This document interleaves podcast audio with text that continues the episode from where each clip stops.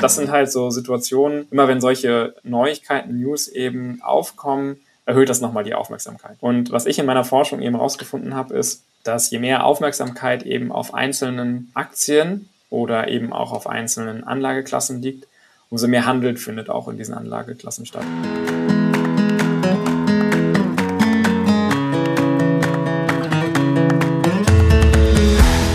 Hallo und herzlich willkommen zu Meine Mäuse, der Finanzpodcast für die Familie. Ich freue mich riesig, dass ihr wieder einschaltet. Mein Name ist Eva und ich blogge für kinderleichtefinanzen.de und mit dabei ist wieder mein Bloggerkollege Nico von finanzglück.de. Moin, moin. Hallo. Heute haben wir uns das Thema Bitcoin aufgeschrieben und ich finde ja das Investment in Bitcoins und generell die Digitalwährungen super spannendes Thema. Ich muss dazu sagen, wir nehmen gerade Ende Mai auf. Das kann, wenn wir jetzt ausstrahlen, ist dann wieder ein bisschen Zeit vergangen, aber ich glaube, eins wird bleiben das Investment in Bitcoin ist zwar sehr interessant, aber auch eine richtige Achterbahn. Man braucht total starke Nerven und das wird auch in, den, in der Zukunft so sein in den nächsten Wochen. Wenn man zum Beispiel überlegt, dass im Januar der Bitcoin Kurs äh, richtig Fahrt aufgenommen hat, weil Elon Musk gesagt hat, er akzeptiert Bitcoins als Währung für die Bezahlung der Tesla-Autos. Und Mitte April hatten wir schon einen Kurs von 53.000 Euro und im Mai ist es runtergekracht, weil die Bezahlung wieder zurückgenommen worden ist. Also Elon Musk akzeptierte äh, Bitcoins doch nicht. Und wir haben einen Tiefstand von 30.000 Euro für einen Bitcoin. Das ist aber noch immer 300 Prozent mehr als im Vorjahr. Also ihr seht schon, die Schwankungen, die sind riesig. Und das war schon so, als 2009 die Währung entwickelt wurde als Gegenentwurf für das herrschende Geldsystem, das Fiat-Geld. Und seitdem bemühen sich Renditejäger und auch langfristige Anleger, das finde ich ja auch äh, interessant, weil die Bitcoins als Inflationsschutz sehen, um die Währung und kaufen die und schürfen die, besser gesagt. Da ich und Nico, ich kann ja auch für dich reden, da wir beide uns aber überhaupt nicht auskennen mit der Währung und ich die immer nur die Kursschwankungen in den Nachrichten verfolge, haben wir uns einen Experten eingeladen. Und das ist der Christopher Fink. Hi Christopher. Hallo zusammen, hallo Eva, hallo Nico. Hallo, äh, ja, ich frage dich mal gleich, äh, Christopher, bitte erzähle uns mal etwas äh, über dich und warum du so viel über Bitcoins weißt und generell eigentlich über Kryptowährungen viel weißt. Ja, also, wieso weiß ich so viel über Bitcoins? Ähm, ich habe im Bereich empirische Kapitalmarktforschung vor ein paar Jahren promoviert und kenne mich mit dem Thema aus, ähm, Aktienmärkte, und habe damals eben nicht nur Aktienmärkte und die Markt Marktmikrostruktur von Aktienmärkten untersucht, sondern eben auch mir angeschaut, wie funktionieren Märkte für Bitcoin-Transaktionen, also wie funktionieren Bitcoin-Börsen, wie handelt man Bitcoins und habe da ähm, empirische Analysen dazu gemacht vor mittlerweile sieben Jahren in meiner Promotion an der Universität Mannheim. Kurzum, ich bin jetzt nicht unbedingt der Experte für Kursgewinne und kann davon viel erzählen, aber zur Theorie kann ich ein bisschen was erzählen. Das ist ja schon sehr cool. ja, das, das langt ja auch erstmal. Wir wollen ja erstmal rausfinden, ein bisschen, worum das geht. Und ob ich jetzt auch Bitcoin kaufen wollte, sollte, das äh, kriegen wir dann am Ende raus. Aber jetzt äh, starten wir mal, Christopher, eigentlich mal direkt mit dem Unmöglichen. Ne? Also du sollst jetzt mal für mich leicht und verständlich erklären, was ist denn überhaupt so ein Bitcoin und, und wie funktioniert denn die ganze Nummer? Okay, ich probiere es mal. Also Bitcoin ist eine sogenannte digitale Währung oder eine digitale Geldeinheit. Also es sind weder Münzen noch Scheine, die man irgendwie anfassen kann, sondern Bitcoins gibt es einfach nur virtuell als digitale Zeichenfolge mit Einsen, Nullen und ein paar Buchstaben. Und ähm, Bitcoins können wie Geld ausgetauscht werden. Was aber das Besondere ist, man kann das eben austauschen ohne Intermediäre, wie zum Beispiel Banken, die man für ähm, ja, Überweisungen, klassische Überweisungen braucht. Man kann aber nicht nur Bitcoins untereinander austauschen ähm, virtuell, sondern man kann eben auch Euro und US-Dollar gegen Bitcoins auf Börsen eintauschen. Und wenn man dann mal Bitcoins besitzt, dann werden die in sogenannten Wallets gespeichert. Das sind digitale Geldbörsen. Und diese Wallets haben eben eine Adresse, einen sogenannten Public Key. Und der ist vergleichbar mit einer ja, IBAN-Kontonummer. Und dadurch kann man eben die Bitcoins untereinander eben auch austauschen. Damit man den Besitz der Bitcoins nachweisen kann, braucht man eben nicht nur die Adresse, diesen sogenannten Public Key, auf die man die Bitcoins senden kann, sondern eben auch einen Private Key. Denn der Public Key und der Private Key, die kommen zusammen und dadurch kann man eben nachweisen, dass man diese Bitcoins besitzt. Dieser, dieser Private Key, das ist das Ding, wenn das verloren geht, dann lassen die Leute ganze Müllhalden da irgendwie umwälzen, ja, exakt. den alten Rechner da noch finden. Ne? Da gibt es ziemlich witzige Stories zu. Wenn man eben diesen Private Key nicht hat, dann ähm, ist wirklich alles verloren und äh, man macht sich äh, auf die Suche und ärgert sich womöglich sehr. okay. Genau.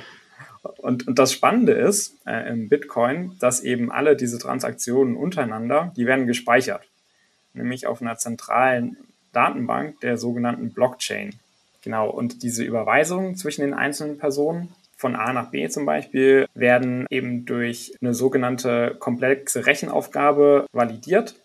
Und wer als erster diese Rechenaufgabe löst und damit validiert, dass der Bitcoin von A nach B gewandert ist, der hält äh, sogenannte neue Bitcoins als Belohnung. Das ist das sogenannte Mining oder Schürfen von Bitcoins. Vielleicht habt ihr das auch schon mal gehört. Okay, also das ist nicht nur, dass sie da in, weiß nicht, äh, China, Russland und wo auch immer da die oder Island äh, die, die großen Rechner anschmeißen, um neue Bitcoins zu machen, sondern auch um die von A nach B zu schieben.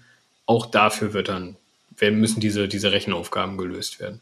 Ja, genau. Das ist eigentlich so die eigentliche Schürfung der, ähm, der, der, Bitcoins und auch sozusagen in dem Sinne auch die Erhöhung der Geldmenge, die dadurch entsteht. Ne? Also wenn, wenn ich eben diese Transaktionen validiere und die werden dann im Netzwerk gespeichert und ich trage dazu bei, dass diese komplexen kryptografischen Aufgaben gelöst sind, dann bekomme ich als Belohnung eben neue Bitcoins. Und diese neuen Bitcoins werden sozusagen wie neues Geld eben einfach erstellt und dadurch erhöht sich eben auch die Geldmenge.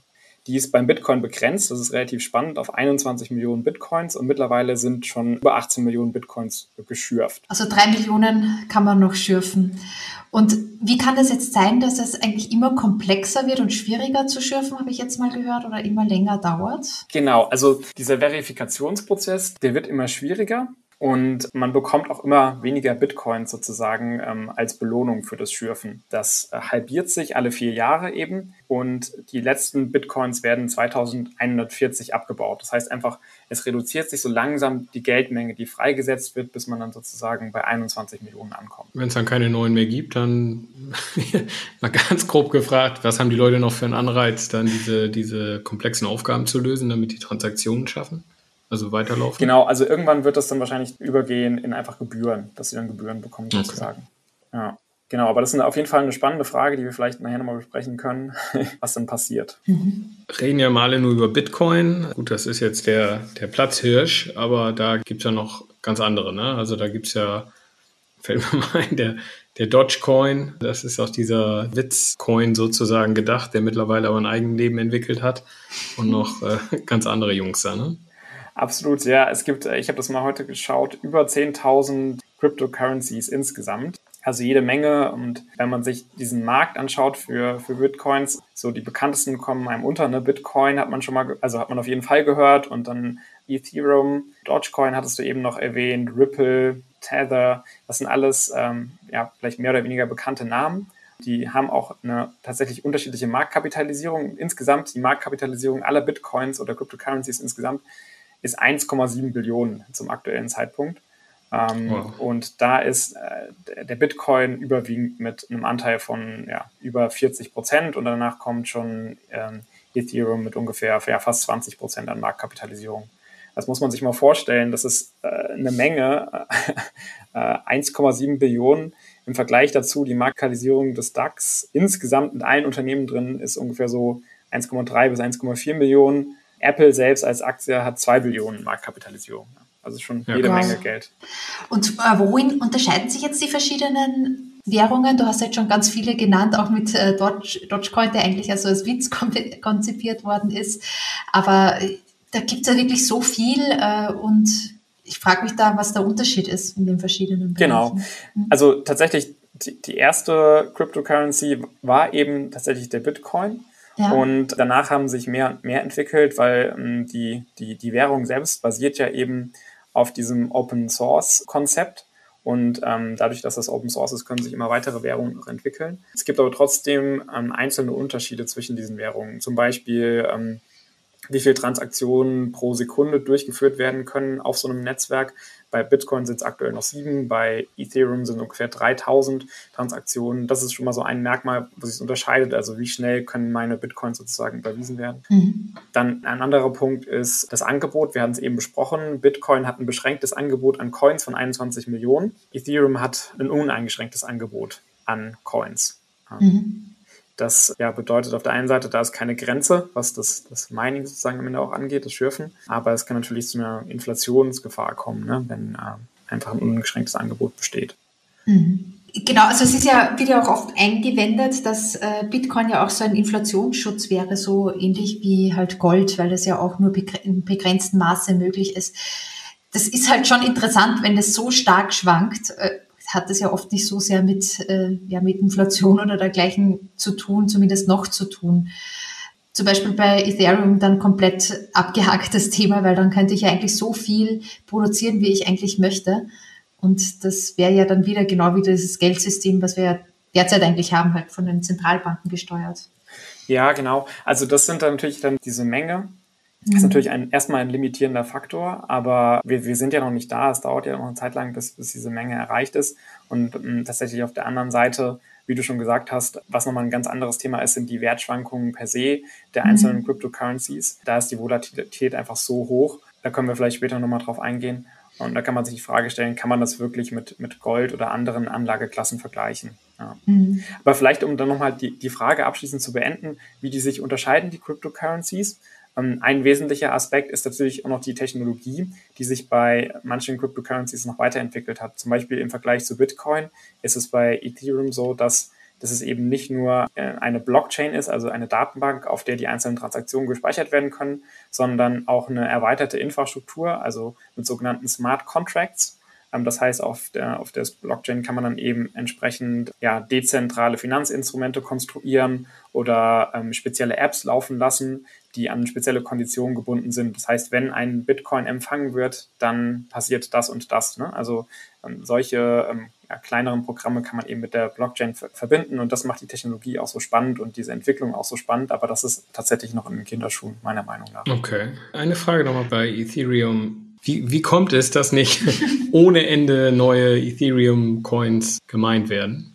Also das muss doch reguliert werden, weil irgendjemand hat ja ein Interesse dran oder wer, wer bekommt denn dann diese neuen Coins, die da gemeint werden? Also wa warum explodiert einfach nicht das Angebot und so eine Inflation tritt ein? Das muss doch irgendwo begrenzt sein. Ja, also grundsätzlich werden diese Coins ja nur gemeint, wenn tatsächlich auch die Transaktionen validiert werden. Ja, das ist natürlich das, das ist alles sozusagen vorprogrammiert. Ne? Man kann einfach nicht das irgendwie erhöhen, wie man möchte, sondern das folgt alles gewissen Regeln. Dementsprechend kann es nicht ganz so einfach aus dem Ruder laufen, wie man sich das vielleicht vorstellt. Mhm.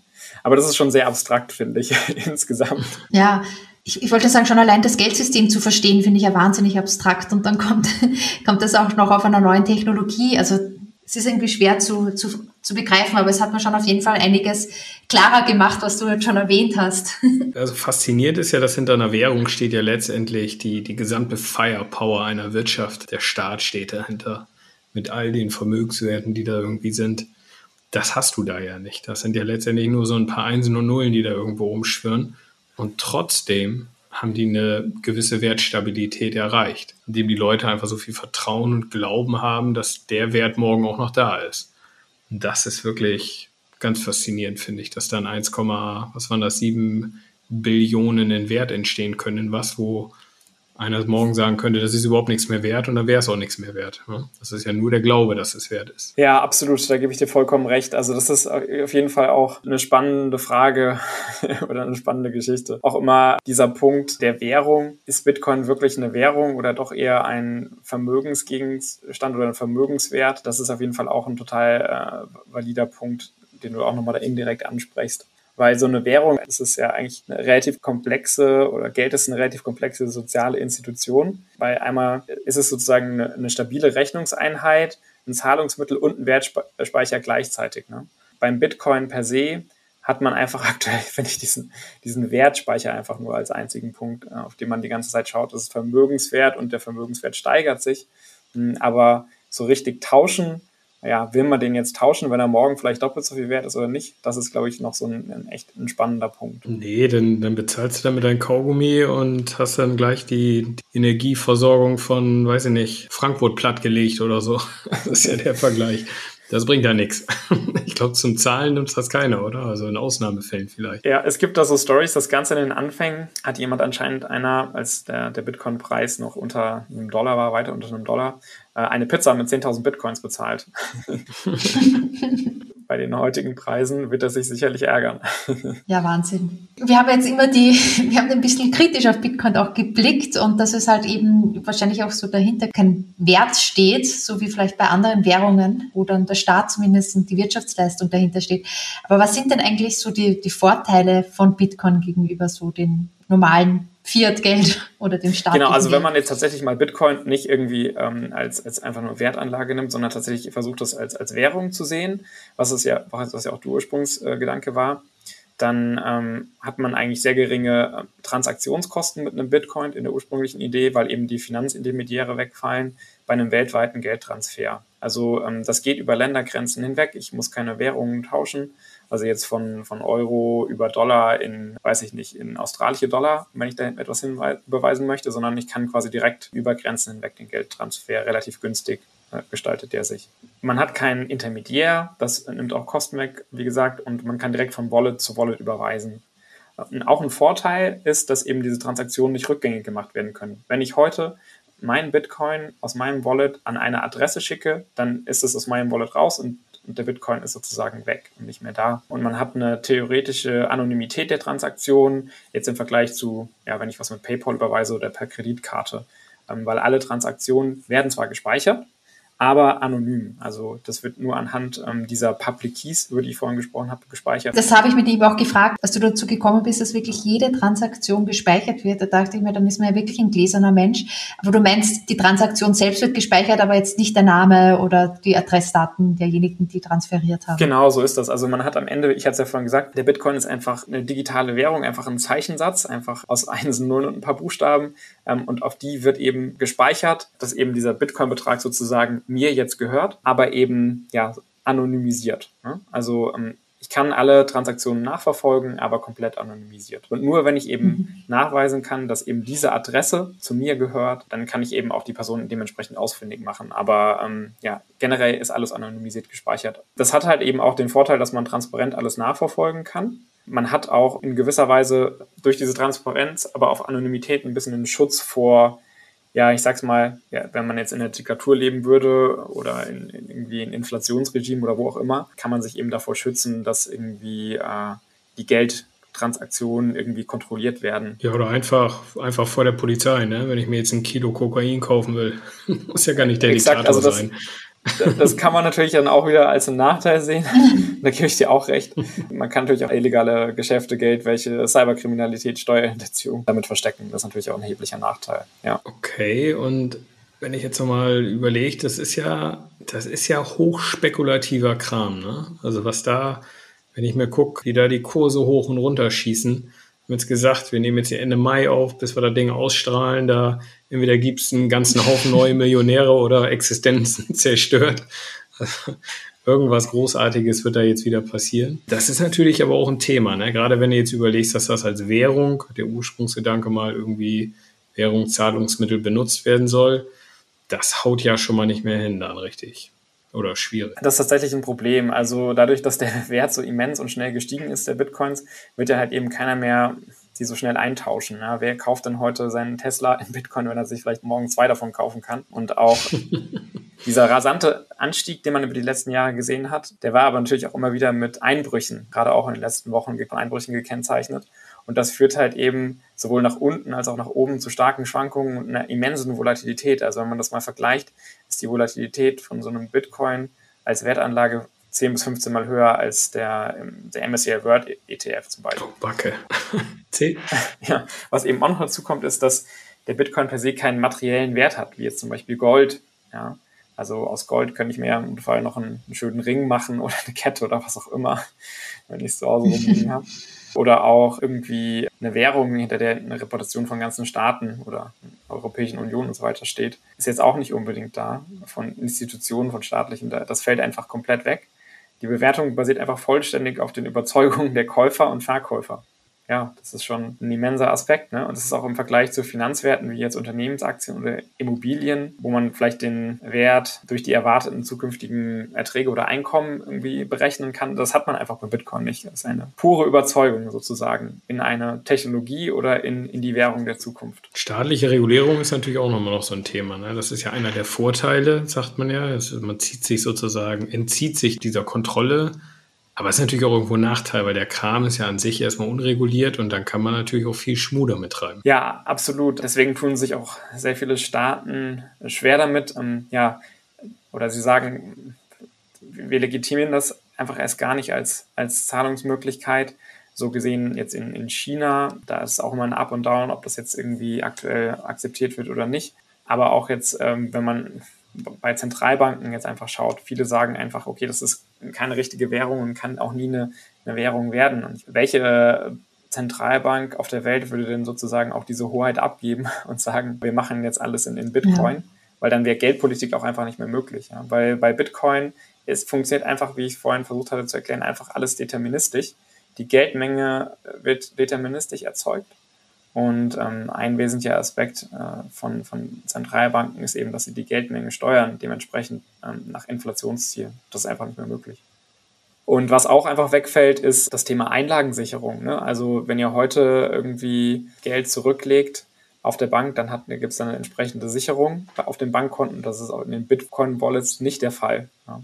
Und so wie der Vorteil eben des, des, des dezentralen Geschäfte eben ist, sie sind schnell und relativ transparent, hat man eben auch einen Nachteil, dass es kein zentrales Clearing gibt, vielleicht irgendwie eine dritt, dritte Partei, die einschreiten könnte, um irgendwie Transaktionen aufzuklären, ob die jetzt richtig verlaufen sind oder nicht. Das fällt eben auch alles weg. Also man kann es ja nicht rückgängig machen, wie du auch vorhin erwähnt hast. Also falls dann die Ware nicht kommt, dann äh, ist es schwer, das Ganze wieder rückabzuwickeln. Genau, ja, ja, genau, ja.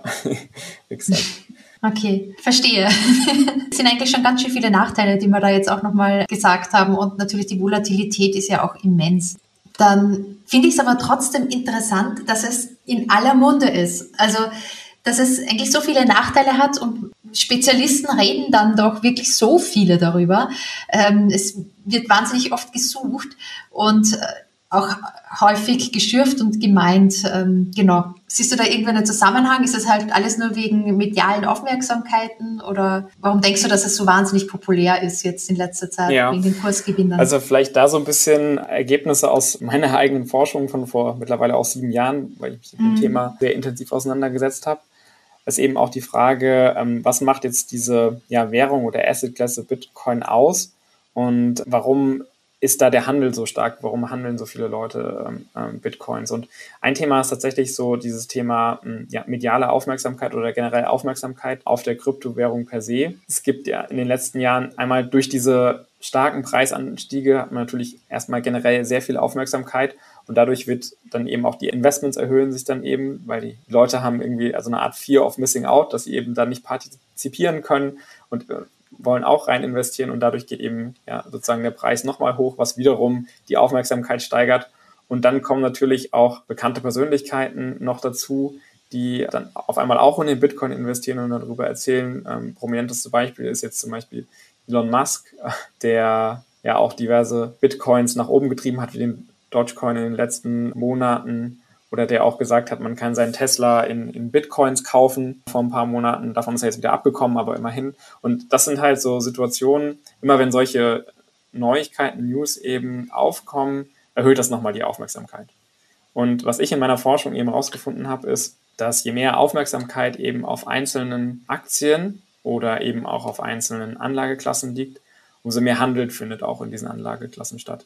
Das hat noch nicht mal was damit zu tun, dass ja diese Anlageklassen jetzt besonders große, also tatsächlich fundamental irgendwie wertvoll sind, sondern es ist einfach nur sozusagen mehr Aufmerksamkeit, mehr Attention auf, auf den Aktienanlageklassen bedeutet auch mehr Handel ja, im Endeffekt. Es ist so eine Art Goldrausch, ne? Das kennt man ja. Also wenn, ist ja eigentlich egal, was du nimmst. In dem Moment, wo viel Kohle reinfließt, äh, wird darüber berichtet, man sieht, wie andere schnell reich werden und dann äh, kommt der ganze Schwung hinterher und das bestäubt sich so gegeneinander und irgendwann schaukelt sich es einfach hoch. Ganz klassisch irgendwie.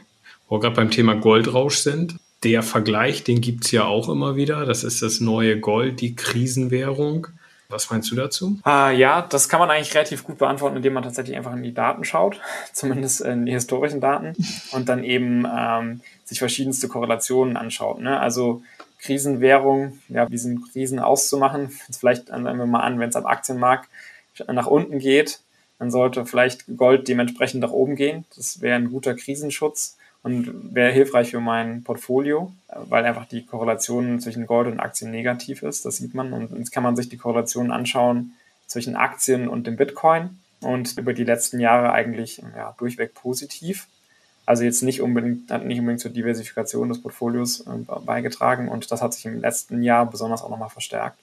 Ja, und wenn man einen zweiten Aspekt dann eben noch dazu nimmt, was das Thema Volatilität angeht, also auch in wie stark die Ausschläge sind, dann dementsprechend auch in der Krise, da sieht man eben auch beim Bitcoin, äh, dass das nochmal viel höher ist als im Aktienmarkt generell. Ja, also das kann dann sowohl in die eine als auch in die andere Richtung nochmal entsprechend schneller gehen. Also Krisenwährung wahrscheinlich schwierig, meiner Meinung nach, wenn man sich die reinen Daten anschaut. Okay, das ist interessant. Ja. Wenn ich mich davon jetzt aber nicht abbringen lasse und unbedingt in Bitcoin investieren möchte, wie gehe ich denn da genau vor? Ja, also da muss ich sagen, bin ich aktuell jetzt auch nicht der perfekte Experte. Ich habe über die Zeit diverse Anbieter verfolgt. Es gibt jede Menge Anbieter, gute, aber auch schlechte. Ähm, und da gibt es mittlerweile auch echt viele ja, Videos und Artikel dazu, auch aus von eher vertrauenswürdigen Medien, die man sich eben anschauen kann. Und ich würde empfehlen, einfach sich mal nach Börsen umzuschauen, die schon irgendwie länger am Markt sind, noch entsprechenden Namen haben und auch schon größer sind. Also zum Beispiel ähm, in Deutschland gibt es ähm, eine App der Börse Stuttgart, mit der kann man Bitcoins kaufen. Das ist die Bison-App. Ähm, einen einfachen Einstieg, ein einfaches Trading, aber auch ein bisschen höhere Transaktionskosten. Und ansonsten gibt es eben die etablierteren Börsen, Bitcoin-Börsen, wie Kraken, Binance oder Coinbase, um mal ein paar zu nennen. Aber wenn man auf die einschlägigen ja, Bitcoin-Seiten wie bitcoin.org geht zum Beispiel, kann man sich da auch gut ähm, informieren und man bekommt eine Übersicht. Du meintest ja vorhin, Diversifikation ist ja da auch wichtig. Ist es dann besser, wenn ich mehrere digitale Währungen kaufe, wie Ethereum noch dazu und nicht nur Boah, alles Das ist eine gute Frage. also ich glaube, man hat gesehen, dass die alle sehr stark miteinander korrelieren, die Kursbewegungen der einzelnen mhm. Kryptowährungen. Ich glaube, wie beim Investment selbst in eine Kryptowährung ist es dann am Ende eine Glaubenssache, welche Währung man bevorzugt, ja. ja.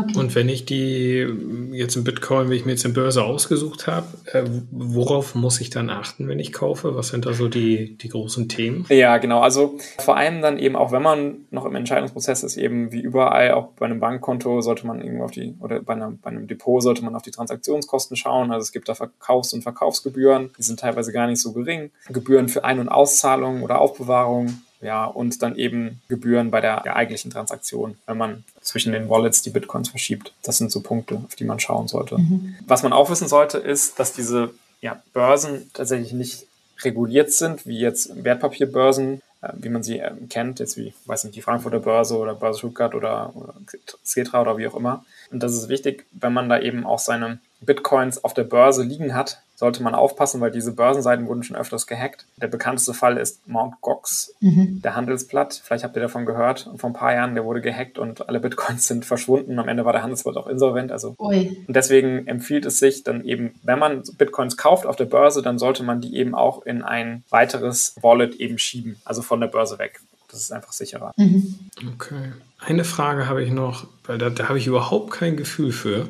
Wem gehören diese ganzen Bitcoin eigentlich? Also ist das so, kann man sich das vorstellen, ist das unglaublich weit diversifiziert mit, mit Millionen von Privatanlegern und das verteilt sich schön? Oder gibt es eine Konzentration oder weiß man das gar nicht, wem die gehören? Ja, also generell dadurch, dass es per se ja anonym ist, kann man es eigentlich nicht wirklich definitiv sagen, wem jetzt diese einzelnen Bitcoins gehören. Ja. Genauso wie bei einer Bank, wo man eben nicht sagen kann, wie hoch die einzelnen Depots sind, weil es einfach ähm, dem Bankgeheimnis unterliegt. Aber hier ist es per Konstruktion per se einfach mal anonym. Wenn man sich aber jetzt diese Blockchain anschaut äh, über die Zeit, und ich hatte ja gesagt, es gibt ja diese Public Keys, also diese öffentlichen Adressen, an die man eben diese Bitcoins sendet, wenn man dann über die Zeit nachverfolgt, welche Adressen immer wieder vorkommen, dann kann man diese Adressen eben zusammenziehen und aggregieren und kann eben einzelne Bitcoin-Bestände sozusagen auch aggregieren.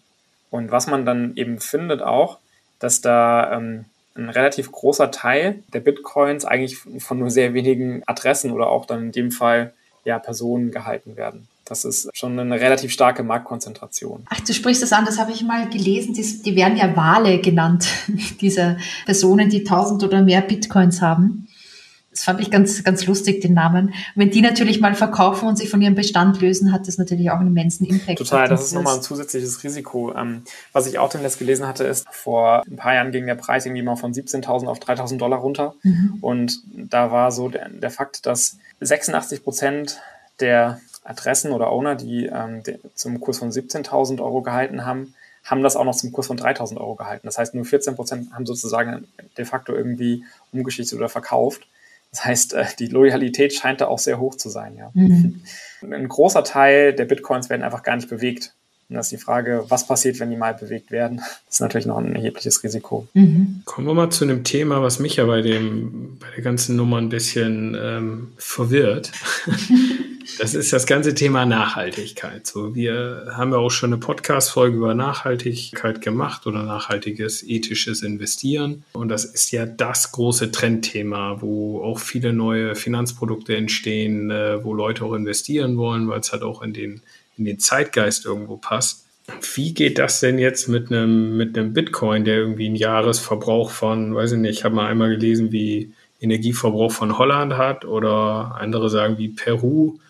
Aber unglaublich, was da irgendwie bewegt wird an, an Energie. Wie passt das denn zusammen? Ja, ich glaube, du hast echt einen validen Punkt. Also ähm, da die Schätzungen des Energieverbrauchs sind aktuell tatsächlich also super hoch, 130 Terawattstunden. Ich hoffe, ich habe das jetzt richtig. ich gebe Energieeinheit nicht so ganz aus, aber es ist, äh, wie du gesagt hast, es ist super, super hoch und ich glaube, so hoch wie Schweden aktuell und zukünftig soll so hoch sein in den nächsten Jahren wie Italien. Also jede Menge Energie. Und das kommt einfach dadurch zustande, dass diese komplexen mathematischen Aufgaben, also diese, diese kryptografischen Validierungen sozusagen gelöst werden müssen. Und das kann nur mit, ja, mit schnellen Prozessoren gelöst werden und die verbrauchen nun mal sehr viel, viel Energie. Jetzt kann man ja natürlich auf der anderen Seite sagen, ja, jede Finanzmarkttransaktion benötigt irgendwie Energie. Ja, also wenn ich mir einen Euro überweisen möchte, dann kostet das auch Geld. Aber ich finde, da hast du einen validen Punkt, weil diese Finanzmarkttransaktionen, die finden dann teilweise in Rechenzentren statt und da kann man sich unbedingt, vielleicht nicht unbedingt so den Energiemix aussuchen, wie jetzt in dem dezentralen Netzwerk, wo eigentlich jeder, der irgendwie daran teilnimmt, eben diese Transaktion validieren kann durch seine Rechenleistung. Und das kann in Europa, in Deutschland mit Solarstrom passieren. Das kann aber dann auch eben in China mit billigem, potenziell dreckigem Kohlestrom äh, passieren. Und ich glaube, gerade da ist eben das Incentive relativ hoch, dass man eben in diese Billigstromländer geht, um, um dieses sogenannte Mining und Transaktionsverifizierung zu betreiben, weil da der Strom einfach günstig ist. Das ist einfach eine ganz einfache betriebswirtschaftliche Rechnung. Ja. Das führt eben zu diesem Energieverbrauch und, und auch eben dementsprechend meiner Meinung nach höchstwahrscheinlich dreckigen ja, Energieverbrauch, äh, dreckiger Energie. Wir haben ja vorhin schon gesagt, ja, da steht ja kein Wert an sich hinter. Das ist ja der Glaube, der zählt ähm, an den Bitcoin. Ja. Und wo ich so ein bisschen mit, wo ich so denke, Jetzt kommt morgen kommt der grüne Bitcoin auf den Markt, ein bisschen anders gedreht und der verbraucht jetzt halt nicht wie Italien, sondern nur noch wie, keine Ahnung, Kaiserslautern. Die Energie ist aber ansonsten ein ähnliches System. So, und plötzlich, es müssen sich ja nur alle einig sein, dass sie sagen, ja super, dann gehen wir zum grünen Bitcoin und mit dem anderen kann man sich dann wieder für Zehntausende Pizza holen oder sowas. Das ist ja, also das könnte ja einer so, einer, so ein Treiber sein, wo gesagt wird, ja, wenn wir uns alle einig sind, dann gehen wir jetzt zum nächsten Ding und dann ist der halt nichts mehr wert, weil er so viel Energie verbraucht. Das könnte ja theoretisch passieren, oder nicht? Finde ich gar nicht so unrealistisch. Ja, also da sind auch schon tatsächlich Überlegungen und potenziell hat auch wieder, um auf Elon Musk zu sprechen zu kommen, weil er gerade auch in der Szene und, und, generell sehr viel Einfluss hat. Da war jetzt auch wieder ein Tweet im Netz, wo er gesagt hat, ähm, ja, Bitcoin verbraucht definitiv zu viel Strom. Er, er möchte eigentlich auch eine Kryptowährung, die dementsprechend wenig Strom verbraucht und, und arbeitet da eben entsprechend dran oder fördert das, was auch immer das heißt. Und, und wenn sowas sich dann entwickelt, dann ist genau der Punkt, weil das ist tatsächlich ein, ein wesentlicher Aspekt, dass dann Leute eben sagen, ja, okay, wir gehen in die, in die andere Währung und, und wechseln dann. Vorstellbar, absolut. Wenn ich das jetzt mal so alles außer Acht lasse, sag mir, ist die Umwelt egal und die Rechenzentren, die da genutzt werden, auch in, äh, ja, in Entwicklungsländern, lohnt es sich jetzt noch einzusteigen? Tja. Das ist die richtige Frage jetzt. jetzt bin ich gespannt, Christopher, erzähl. Also erstmal, also erstmal möchte ich nochmal generell, glaube ich, aus, aus meiner Perspektive nochmal ein Wort der Warnung aussprechen. Weil was tatsächlich passieren kann, ist, dass man einfach komplett alles verliert, was man eben in den Bitcoin eben entsprechend auch investiert hat. Also wenn man sich die Historie anschaut, der Preisentwicklung, dann gibt es diese irren Gewinne, die man mitnehmen konnte über die Zeit, aber auch dementsprechende Verluste von teilweise 50 bis 80 Prozent. Und da muss man schon teilweise sehr starke Nerven haben, dass man dann nicht irgendwann doch verkauft, wenn es nach unten geht. Aber wie gesagt, das ist ein hoch, hoch spekulatives Geschäft und ich glaube, also meiner Meinung nach sollte man auch nur investieren, wenn man das Geld eigentlich schon gedanklich abschreibt. Das ist meine persönliche Meinung. Und dann die Frage, ja, lohnt es sich noch anzusteigen? Es ist halt wie, wie immer und überall, ähm, was glaubt man, was der wahre Wert dieser Währung ist? Oder wie auch bei Aktien, wenn man bei Aktien überlegt, soll ich heute in Aktien investieren oder nicht, dann kann man den Gedanken haben, dass die Märkte effizient sind und dass der Preis, den man heute in der Aktie sieht, dass der eben fair und richtig bepreist ist. Und dann, wenn das eben der Fall ist, dass die, effizient, die, die Märkte effizient sind, dann kann man jederzeit eben auch einsteigen. Ja? Weil dann gibt es keinen richtigen oder falschen Preis. Das ist natürlich eine andere Frage beim Bitcoin, weil da ist die ja, Bewertung schon etwas schwieriger, weil es keinen fundamentalen Wert gibt und ja, einfach nur ein Glauben in die eine oder andere Richtung. Was natürlich, was ich natürlich verstehen kann, ist, dass du mir die Frage stellst, weil das Thema Fear of Missing Out ist natürlich super hoch gerade. Ja, ist natürlich verständlich. Also da muss ich halt prüfen, wie sehr ich glaube an Bitcoin. Also ich persönlich würde da wahrscheinlich, oder kommen wir auch noch zu dieser Frage, wahrscheinlich Abstand nehmen. Aber was mich auch interessiert hat an dem Ganzen, ist ja auch die Technologie hinter Bitcoin, also diese Blockchain-Technologie. Und da gibt's ja auch ETFs am Markt, weil ich auch ein großer ETF-Fan bin und äh, generell an Blockchain-Technologie auch glaube, könnte man sich ja wieder fragen, braucht man Branchen-ETFs oder dergleichen, aber siehst du das als Alternative, dass man ja, darin investiert. Das hat ja auch wirklich einen Impact ja. auf die Wirtschaft. Also klar, es gibt immer mehr Unternehmen, die eben auch mit dieser Blockchain-Technologie direkt oder indirekt arbeiten. Man muss da, glaube ich, gar nicht so, ähm, was du eben beschrieben hattest, gar nicht so weit gehen. Man könnte auch irgendwie erstmal anschauen, die Börsen, auf denen man Bitcoins handeln kann. Die sind mittlerweile auch selbst gelistete Unternehmen, äh, wie jetzt zum Beispiel Coinbase. In solche Unternehmen könnte man auch investieren. Da ist die Korrelation mit dem eigentlichen Bitcoin-Preis wahrscheinlich sehr hoch und das Investment ist einfacher. Oder zum Beispiel in den USA kann man Bitcoins mit PayPal kaufen. Das heißt, die sind ja auch direkt in die Technologie verwickelt und das würde man dann eben auch mit einem, vielleicht mit einem PayPal-Aktieninvestment abbilden können. Genauso wie jetzt ähm, zum Beispiel lustigerweise Investments in Intel oder AMD oder sonstige Chip-Hersteller. Die haben auch über die letzten Jahre sehr stark von dieser Bitcoin-Welle profitiert, weil, wie ich schon gesagt hatte, um diese komplexen Krypto-Rechenaufgaben zu lösen, braucht man eben auch entsprechend gute Chips. Und das sind eventuell auch Investments, die man tätigen könnte, wenn man eben ja an, an die Technologie generell glaubt. Mhm. Der Vorteil natürlich auch generell, wie du es vorhin beschrieben hattest, von diesen ETFs, sie sind vielleicht ein bisschen sicherer. Bei Bitcoin besteht immer noch das, das Risiko, dass ich eben ja mein Vermögen verliere durch vielleicht einen Hackerangriff oder wenn ich meinen Private Key verliere, dann komme ich vielleicht nicht mehr dran an die Bitcoins oder muss auf die Mülldeponie und suchen gehen. Das könnte vielleicht mit einem Investment ja in diese ähm, klassischen Finanzprodukte, die eben an, an dem Return des Bitcoin partizipieren, einfacher sein. Der Handel ist vielleicht geregelter über normale Börsen, mhm. ein bisschen sicher, sicherer.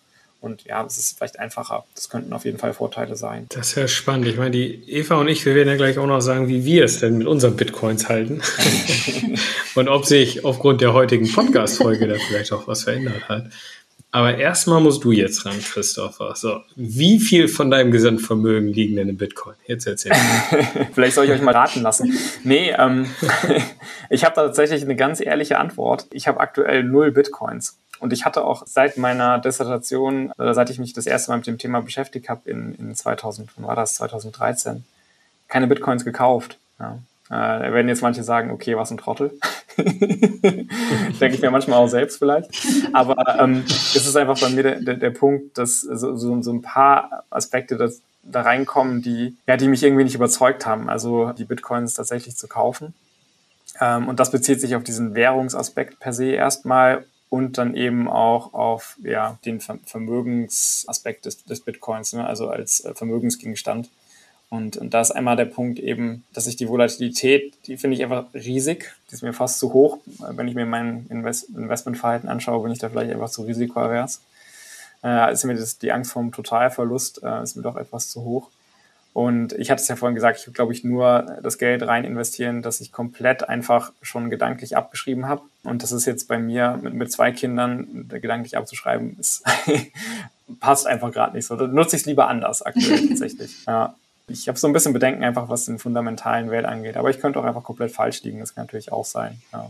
Also direkt nein, aber, jetzt kommt das Aber, äh, indirekt bin ich wahrscheinlich schon auch, wie viele andere, in Bitcoins investiert. Also wenn ich mir anschaue ähm, über meine ETFs-Investments, welche Unternehmen da drin sind und die auch mit Bitcoin-Geschäftsmodellen zu tun haben oder auch meine Tesla-Aktien, die teilweise jetzt auch direkt in Bitcoins investiert sind, da bin ich natürlich indirekt schon auch gefangen, was das Thema angeht. Ja.